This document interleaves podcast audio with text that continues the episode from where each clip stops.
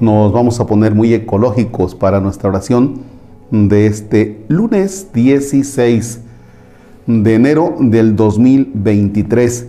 Vamos al Salmo 18. Ah, no va a coincidir con la Biblia porque yo le estoy tomando de la liturgia de las horas.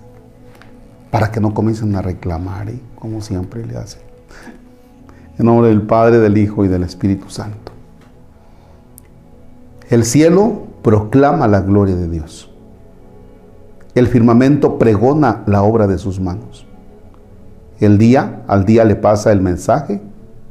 La noche a la noche se lo murmura. Sin que hablen, sin que pronuncien, sin que resuene su voz, a toda la tierra alcanza su pregón y hasta los límites del orbe su lenguaje. Allí le ha puesto su tienda al sol él sale como el esposo de su alcoba, contento como un héroe, a recorrer su camino. Asoma por un extremo del cielo y su órbita llega al otro extremo. Nada se libra de su calor. Gloria al Padre y al Hijo y al Espíritu Santo, como era en el principio, ahora y siempre, por los siglos de los siglos. Amén. El cielo proclama la gloria de Dios. Es decir, el cielo canta, grita, anuncia la gloria de Dios. ¿Por qué? Dice, sin que hable, sin que pronuncien, sin que resuene su voz. A toda la tierra llega este anuncio.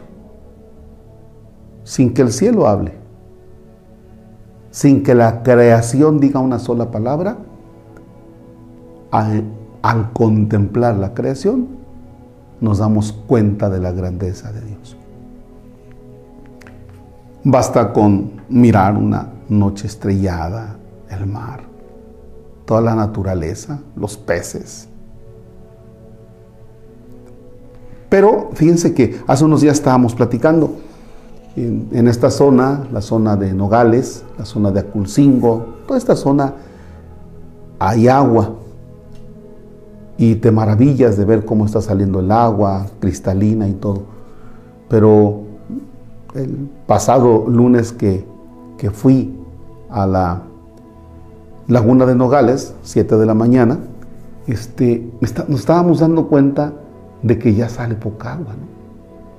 Entonces, la creación proclama la gloria de Dios. Pero nosotros creo que le estamos dando mal uso a la creación, no la estamos cuidando, estamos destruyendo. ¿eh? Está bien que hagamos oración, sí, qué bueno que hacemos oración, pero también nuestra oración debe estar en determinado momento encaminada a analizar estas cosas. Ojalá que la oración que hacemos nosotros nos lleve a un compromiso con la ecología. En la zona donde vivo, algunos arroyos tienen llantas, tienen colchones, tienen pañales. O sea, no entiendo por qué tenemos que tirar eso a los ríos. No entiendo por qué la creación siendo tan bonita, nosotros le estamos realmente dando en la torre, destruyéndola. ¿Tú cómo cuidas la creación? ¿Tú cómo la cuidas?